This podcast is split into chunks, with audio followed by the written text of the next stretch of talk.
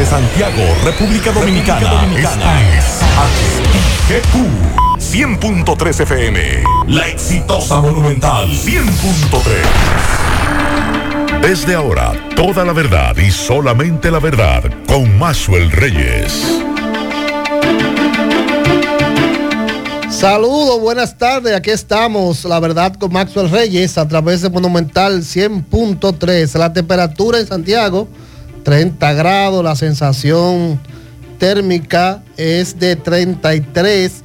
La humedad está en 67. Yo soy Kilvin Toribio. Le doy la buenas tardes a mi compañero Miguel Ponce. Buenas tardes, Kilvin, a todos los que nos escuchan en este jueves.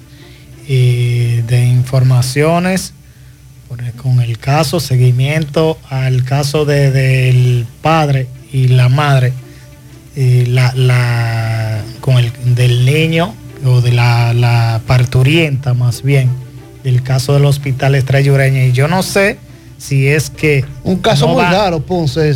Para mí es... Por eh, ningún lado me da. extraño, no solo es que extraño, es que el hospital, la maternidad René Clan del hospital Estrella se ha visto envuelto en tantos casos, tantos casos. y uno no siente que se, toman la medida como adecuada. Sí, Ponce, por Porque eh, ¿cómo es que le dicen a usted si es verdad? Porque hay que esperar que ellos demuestren que se hicieron varias sonografías y que en varias sonografías dieron que, iba a tener mellizos. En, mi caso, que soy padre de tres, vi el seguimiento que se le da cuando a una madre sale, una mujer sale embarazada, el seguimiento, la secuencia de sonografía, la visita periódica del ginecólogo.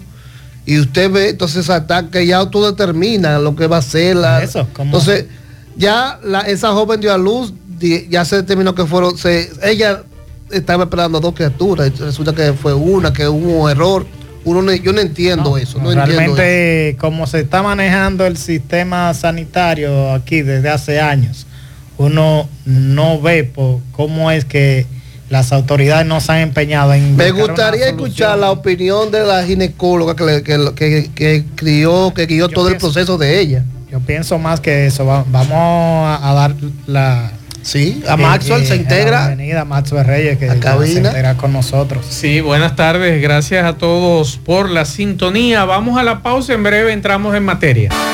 La verdad con Maxwell Reyes. Bien, continuamos 12, 8 minutos. Tenemos en línea eh, a unos grandes amigos del Banco Popular Dominicano, Kilvin Toribio. Así, ah, tenemos en línea a Diego Laverde, vicepresidente de Área de Seguridad de Información del Banco Popular Dominicano, y a Liliana Romero, gerente de la División de Riesgo y Cumplimiento del Banco Popular Dominicano, que precisamente el Banco Popular Dominicano ha estado celebrando todo el mes de octubre y parte de este mes, el mes de la ciberseguridad. Nosotros participamos en un importante conversatorio muy interesante, alentando a la persona y orientando, dando buenas orientaciones sobre la ciberseguridad. Buenas tardes, Diego y Liliana. Muy buenas tardes. Hola, hola. Muy buenas tardes a todos. Cuéntenos de las actividades que ha estado haciendo el banco sobre este mes de la ciberseguridad. Bueno, eh, hola, ¿qué tal? Sí, hemos estado eh, incurriendo en diferentes actividades en pos de eh, concientizar a nuestros clientes en cuanto a temas de ciberseguridad.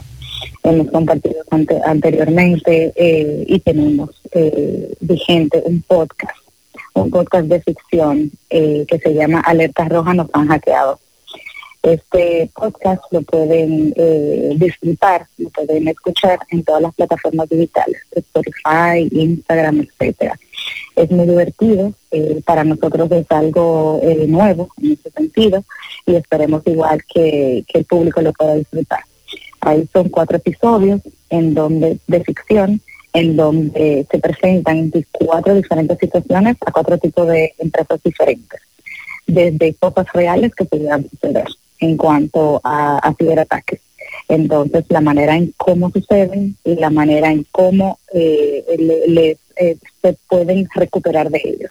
Todo esto está así contado para no eh, dar muchos detalles, para que entonces invitarles a que lo puedan igual disfrutar. Están igual en, en nuestra página de Internet Banking, en slash pistas de seguridad. Ahí también lo pueden conseguir.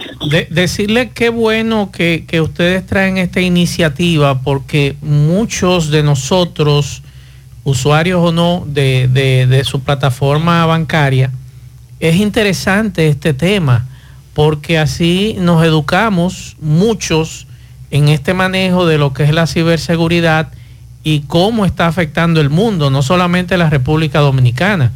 Entonces, esto es interesante y es plausible que ustedes como institución bancaria por lo menos están dando un poquito de educación eh, en, esta materia a todos. Sí, sí, este, eh, ese También tenemos igual eh, educación a través de nuestras redes sociales, en, en popular en Instagram y, demás, en pistas de seguridad, en donde siempre estamos compartiendo contenido eh, de interés hacia hacia todos nuestros clientes, educando en, en situaciones y diversas cosas que están sucediendo para que sepan cómo poder prevenir, cómo poder proteger. Diego, eh, el tema que tiene que ver con la transformación digital y la ciberseguridad también eh, destinada a reforzar lo que es la información de clientes y operaciones. ¿Cómo en los últimos tiempos está manejando usted este tema? Bueno, el, proceso de adopción digital post pandemia, eh, durante la pandemia, por supuesto, fue rapidísimo. Eh, mucha gente que en su vida había aprendido una computadora, de repente tuvo que empezar a hacer todo a través de computadoras, ir al banco, hablar con los amigos, eh, eh, pues, planear citas, hacer llamadas, verse con la gente se volvió persona. Em, entonces, en, ese mismo sentido, la, la, ciberseguridad como que entró a ser algo mucho más importante en la vida de todo el mundo porque eh, todas esas personas que no tenían la experiencia de, de, haber usado, de haber sido o de conocer de los ataques empezaron a ser víctimas, empezaron a ser víctimas sin nunca haber tenido concientización, sin nunca saber qué se podía hacer. Eh, en esencia, el, Internet es como, como la calle. Internet es, si tú te volteas y tomas una calle principal y la calle está iluminada y todo está bien, no te va a pasar nada y vas a estar tranquilo, vas a poder hacer negocios, vas a poder funcionar. Pero si das una vuelta a la derecha y te metes en un callejón que no conocías y de pronto te metes en una calle peligrosa, no, no sabemos qué vaya a hacer de ti.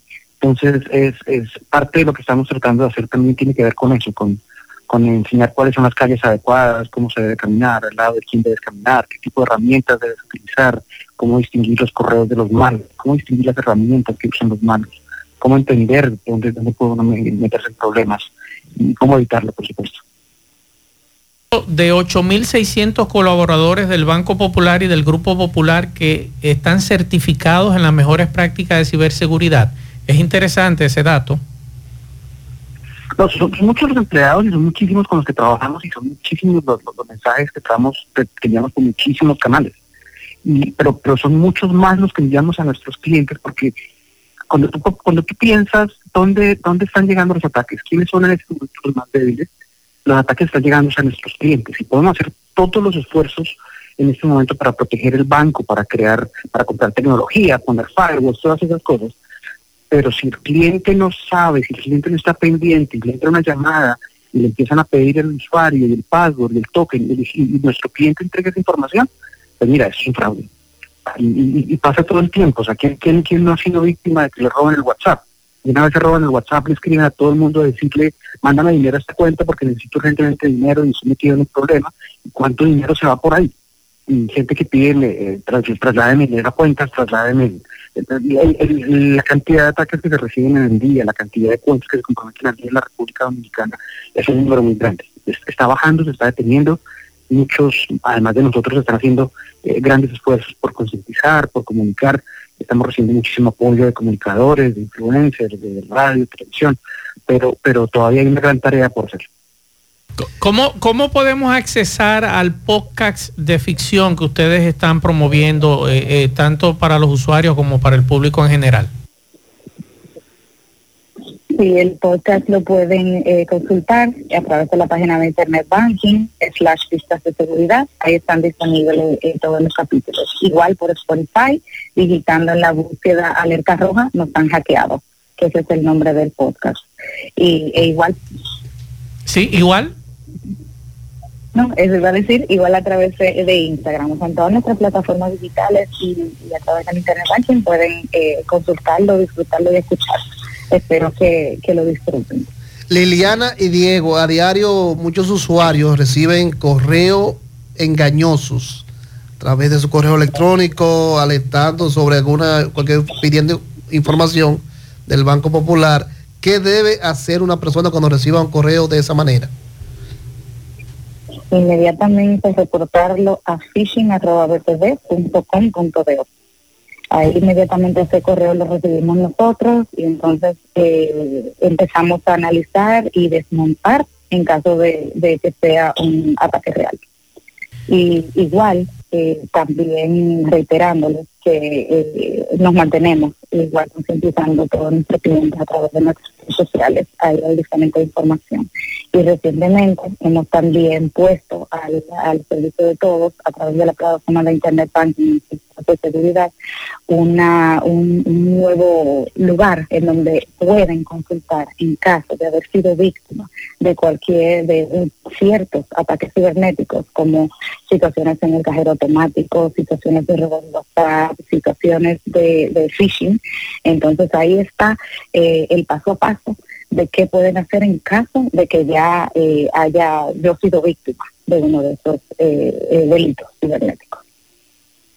Muchas gracias a Diego Laverde, vicepresidente de área de seguridad e información del Banco Popular Dominicano, y a Liliana Romero, gerente de la División de Riesgo y Cumplimiento del Banco Popular Dominicano, y agradecerle a ustedes y al Banco Popular por esta iniciativa de promover la prevención en el mes de la ciberseguridad y que sus usuarios y sus clientes estén cada vez más confiados por el trabajo de prevención eh, con relación al tema de la ciberseguridad.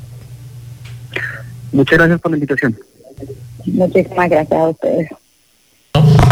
Muchas gracias a ambos. Es un tema muy interesante que eh, todos debemos estar al tanto con relación a ese tema. Están al tanto que todos recibimos lo que tenemos. Me imagino. Yo recibo por lo menos correo electrónico recibe Por lo menos yo recibo 10 correos electrónicos que tienen que ver eh, con nombres de instituciones bancarias. Incluyendo que son, algunas que uno ni siquiera, uno tiene, ni siquiera tiene cuentas. Recibo, eh, por ejemplo, desde Colombia, yo no soy eh, cliente de un banco en Colombia, recibo desde los Estados Unidos y todos los días recibo entre 10, 15 y 20 correos electrónicos que son eh, problemas que si tú pinchaste te fuñiste. Lo primero es no abra, borre eso. Yo, oye lo que yo he hecho, porque yo... Pues, o denúncelo. Exacto, yo no suelo abrir eh, correos electrónicos en mi celular. Sí me llegan las notificaciones de los correos electrónicos que han llegado, pero lo que hago es que entro a mi computadora y reviso desde mi computadora quién ha enviado el correo, si es real o no. Y tú te puedes dar cuenta simplemente por la dirección del correo electrónico que te ha llegado. Eh, por aquí nos dicen que felicitemos en el día de hoy a Santos Hinojosa Ceballos, que está de fiesta de cumpleaños. Y también por aquí nos están pidiendo que felicitemos a Brígida Castillo de parte de su hermana Kika, su cuñado Enger y su amigo Emanuel, que está de fiesta de cumpleaños en el día de hoy. Miguel, tratabas el tema de la pareja de esposos. Sí que desde el pasado viernes, esa denuncia nos llegó hace dos días al programa de José Gutiérrez en la tarde, de gracias a Manuel Domínguez, que le dio seguimiento a este tema, de que ellos desde el viernes pasado no recibían la información, porque ese es un problema también que tenemos en algunos centros de salud, que a usted como cliente o como paciente, como usted quiera llamarle, a veces no se comunican como es contigo.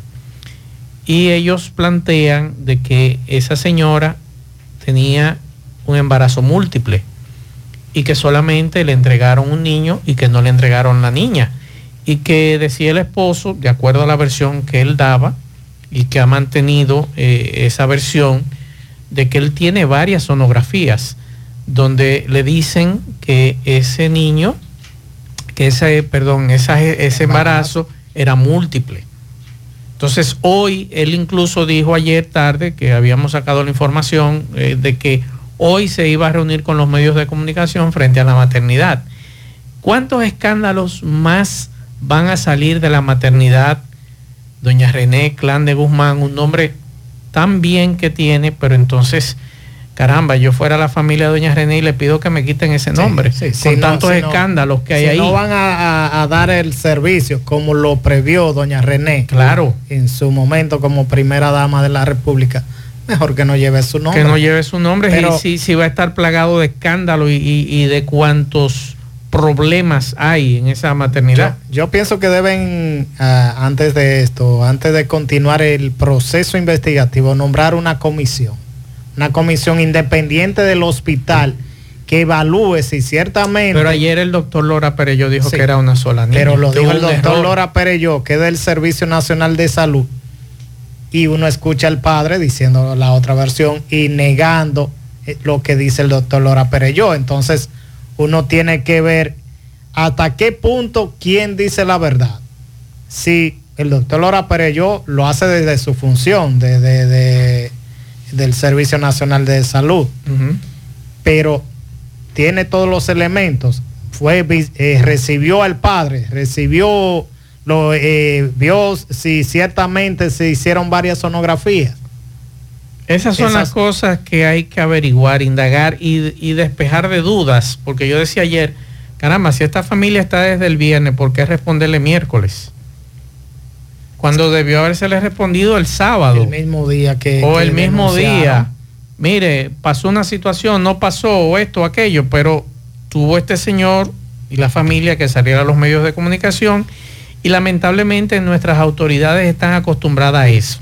Pero más el que después, el después del escándalo la acostumbra primero a no querer hablar.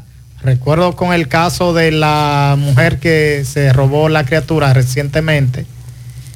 No quiso hablar hasta que estalló el caso en los medios de comunicación y después empezó a, hablar del tema, luego que ya recuperan la niña, pero ya, háblame de, qué se está haciendo realmente. A mí me sorprendió la forma, la reacción rápida que tuvo el doctor Lora yo Él debió informar que iniciaba una investigación. Pero, rápida, ayer miércoles. no, eso está desde el viernes. Desde, el viernes, pero digo rápida porque no había, no había hablado. Entonces habla ayer y dice que lo que pasó. Y, Cinco días informe, informe que va a iniciar una investigación, porque esa investigación con los doctores y demás, entonces le voy a, dar la información. Le, voy a hacer esta pregunta. Correcta.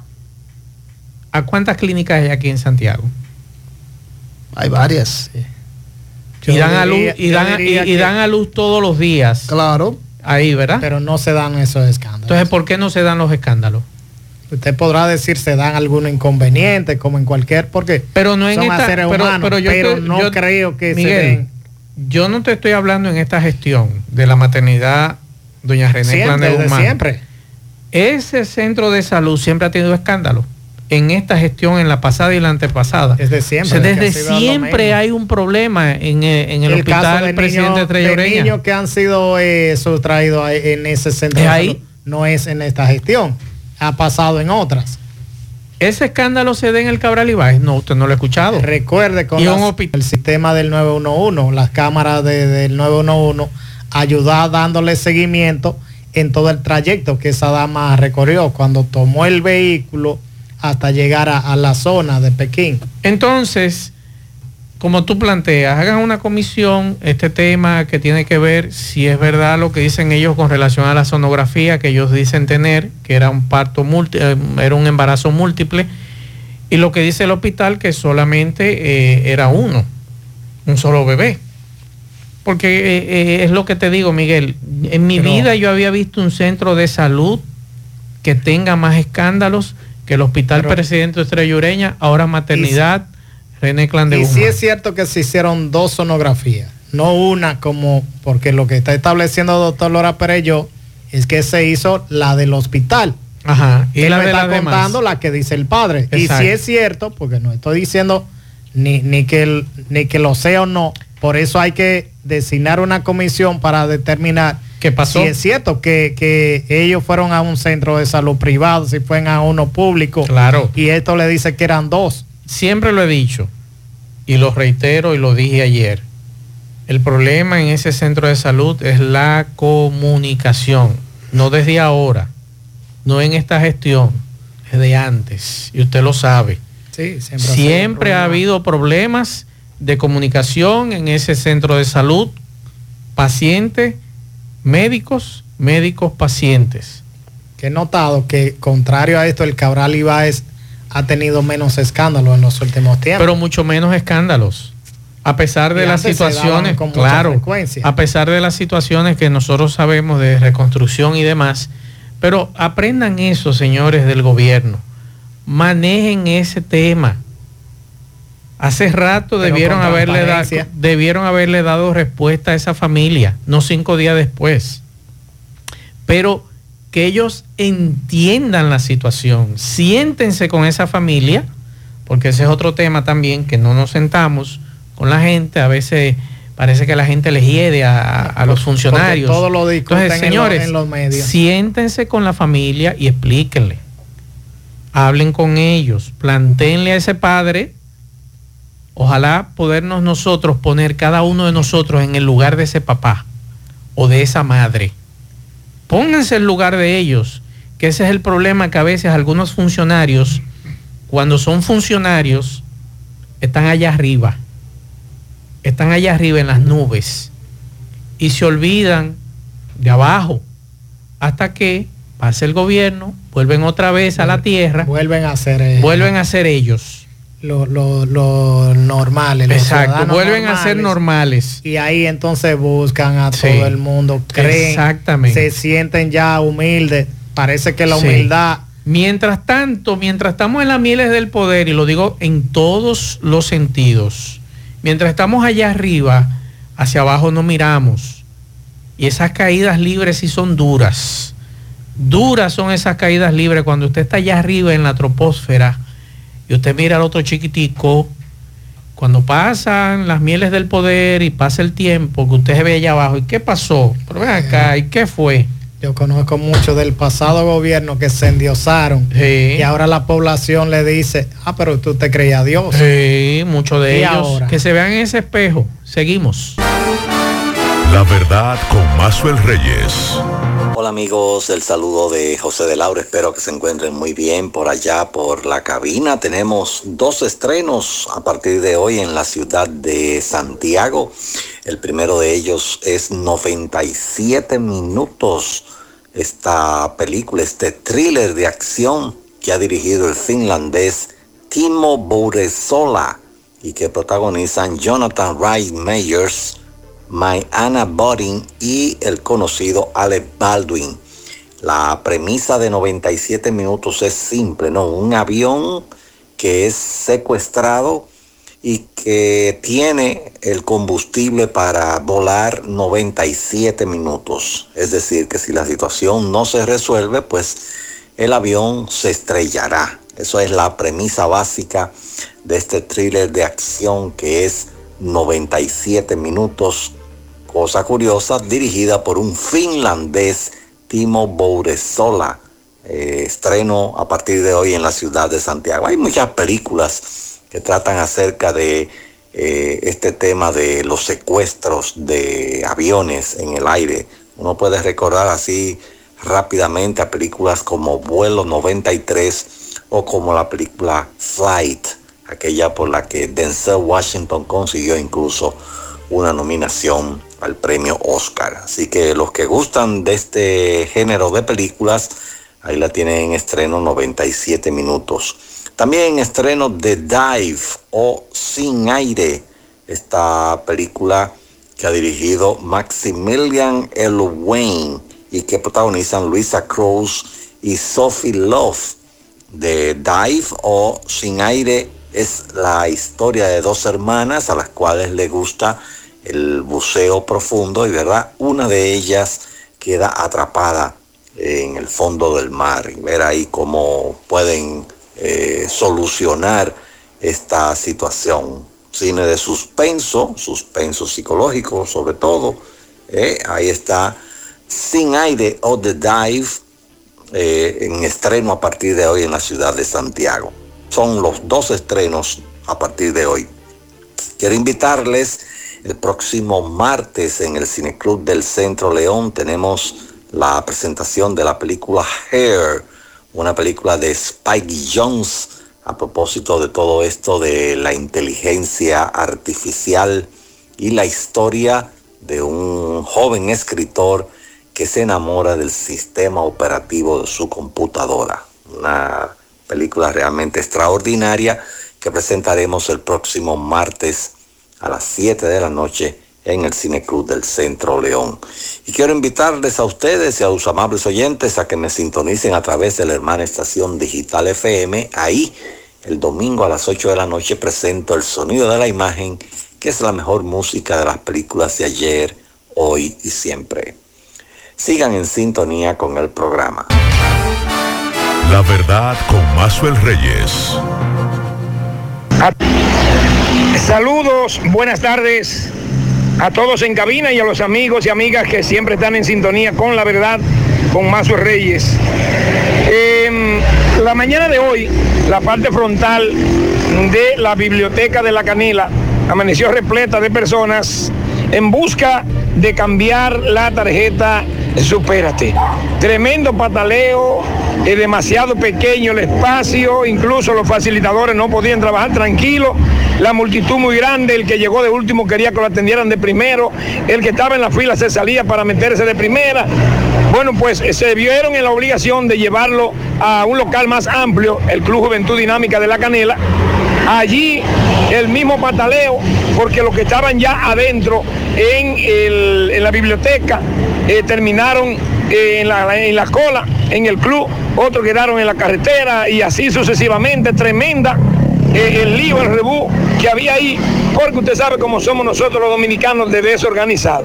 Sí le digo que el personal de la tarjeta Supérate organizó el área del Club Juventud Dinámica, los envejecientes y personas con alguna condición de salud, minusválidos, silla de ruedas, bastones, muletas, fueron atendidos primero. Y el sistema, hasta donde yo lo dejé, iba trabajando como viento en popa de manera muy rápida. Dicen que van a estar ahí hoy, mañana y el sábado en el Club Juventud Dinámica de la Canela, cambiando la tarjeta Supérate. Por otro lado, el señor eh, Pedro Sánchez se lanzó o se cayó de un, del techo de un segundo nivel ubicado próximo a la Escuela Japón en Villa Progreso de todo el Yaque a tempranas horas de la noche de ayer. Se puede decir al iniciar la noche del día de ayer. Este hombre fue llevado eh, por una unidad del 911 después de ser estabilizado al hospital José María Cabral Ibáez, donde su estado es delicado. Eh, cuando un reportero intentó conversar con este hombre porque cayó consciente, porque no se golpeó la cabeza, eh, los familiares no quisieron.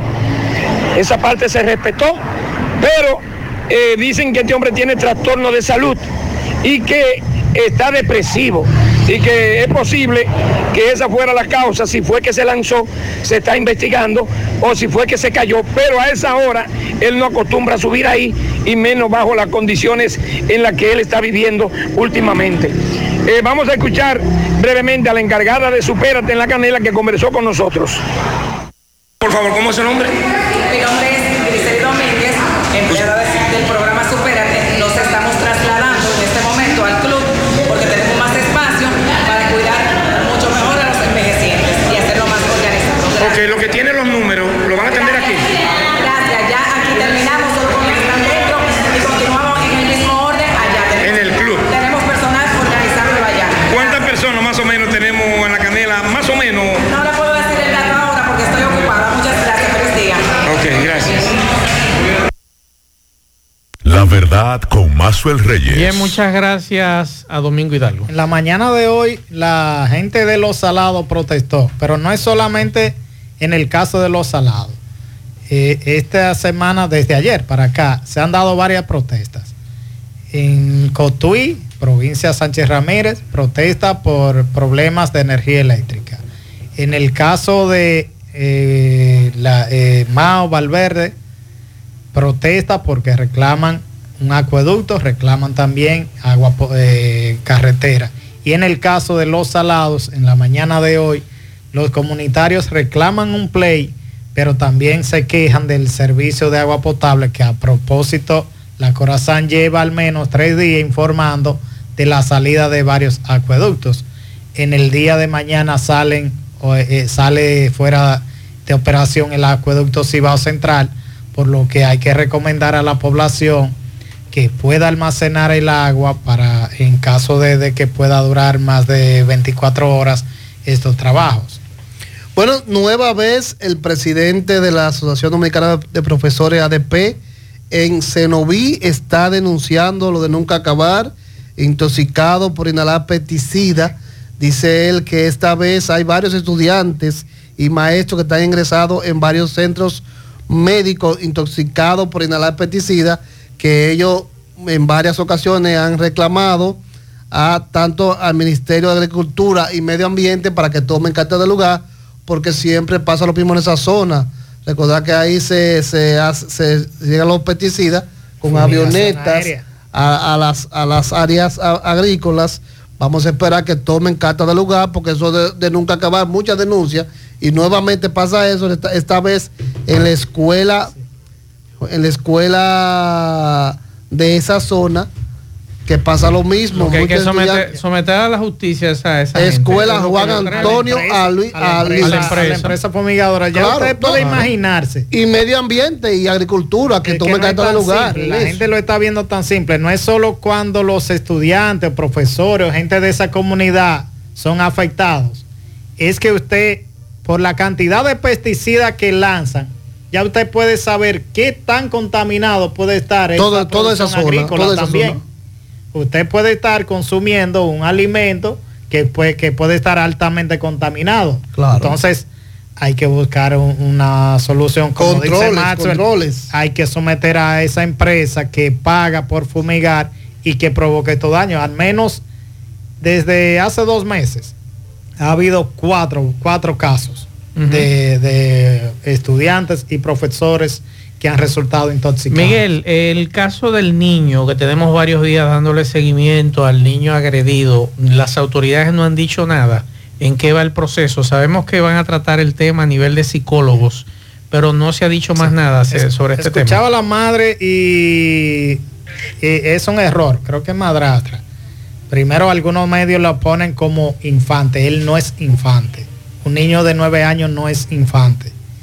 La edad de infancia es de cero, de nacido, hasta dos, faltando un día para dos años. De ahí en adelante es niño. Usted lo llama un niño. O menor de edad. menor, pero no un infante.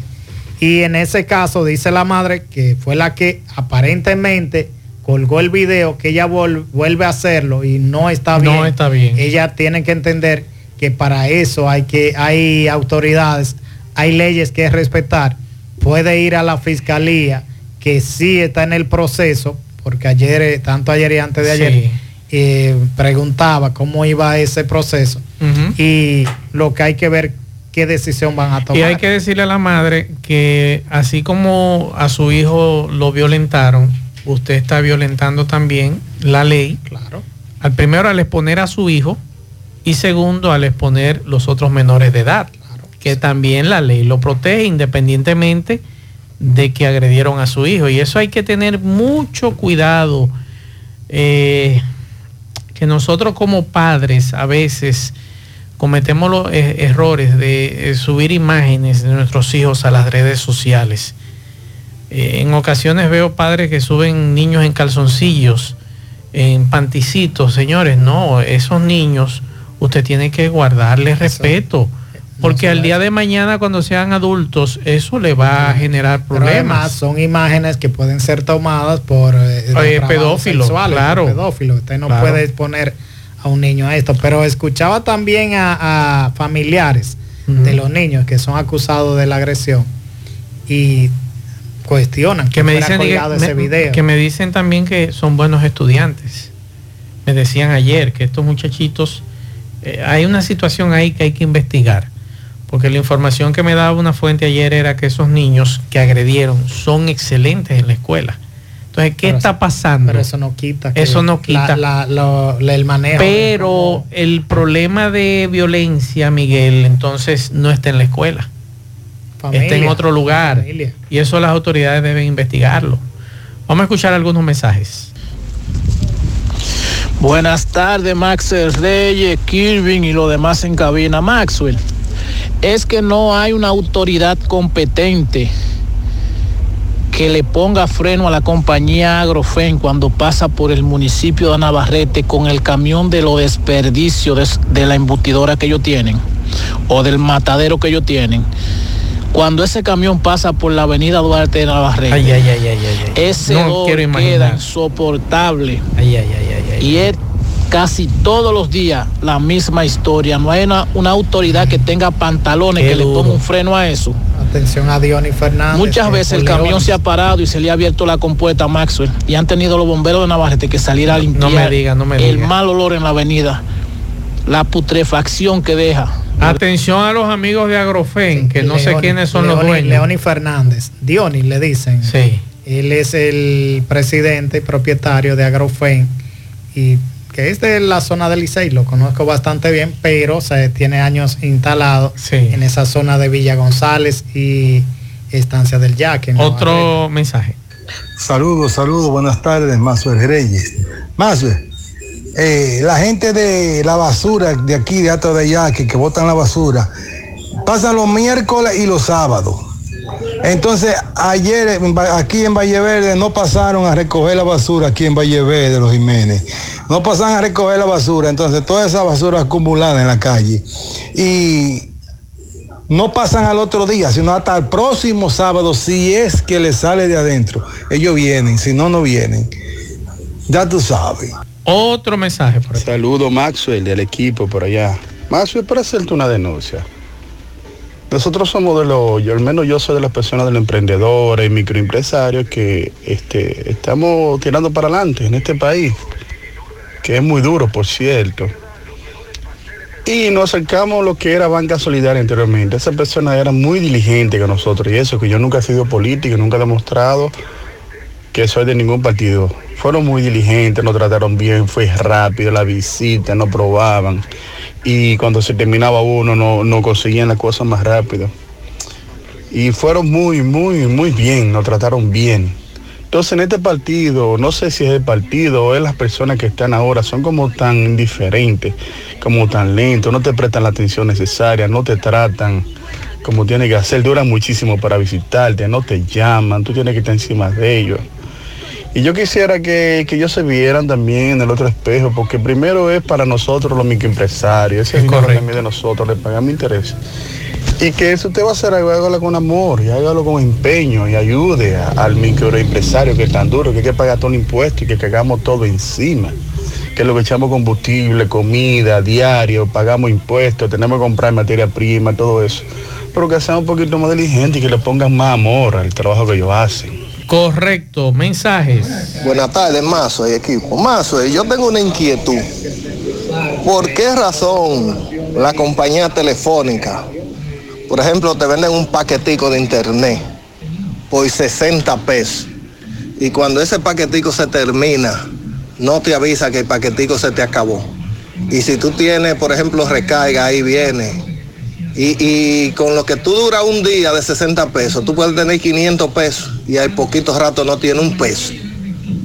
Un peso no tiene. Eso es un robo. Yo tiré la toalla hace rato con las telefónicas. Mazo, buenas tardes, Mazo, nuevamente. Me llaman ahora que la, la joven eh, dio a luz, pero el llamado es a la dirección del hospital Estrella Ureña, específicamente a la maternidad. Miren, esa muchacha tiene un trauma, una joven. Tres días con un, con un niño muerto y ellos esperando que la, que, la joven dé a luz. Señores, yo no soy médico, pero eso crea un trauma. Pero eso usted lo confirmó, esa información. Bueno, otro mensaje. Maxwell, yo entiendo que los hospitales debieran de permitirle a un familiar o a los padres de los bebés que van a nacer que estén ahí presentes para que se eviten todos esos problemas. Deberían, yo le decía ayer, le compartí a los amigos oyentes que hace unos años, cuando nació mi hija Marian Leticia, que hoy tiene 16 años, en una clínica de aquí de Santiago me permitieron como padre entrar y estar en el proceso de nacimiento de mi, primer, mi primeriza. Pero luego que eh, nuestro segundo hijo de mi esposa y mío, Maxwell Rafael, eh, iba a nacer en otra clínica de aquí de Santiago, me la pusieron en China. Me dijeron que no, que estaba prohibido, que no me permitían acceso a la sala de cirugía. Yo les planteaba a ellos que con mucho gusto yo les firmaba un descargo de responsabilidades a la clínica, que si querían yo lo firmaba eh, con notario, con lo que quisieran, porque yo quería participar de ese nacimiento. y me dijeron, y me dijeron que no, me dijeron que no. Y solamente participé en ese. No sé cómo estará la situación en esta época con relación a los nacimientos y la participación de- del papá. Con esta información terminamos. Gracias a todos por la sintonía. Buen provecho a todos.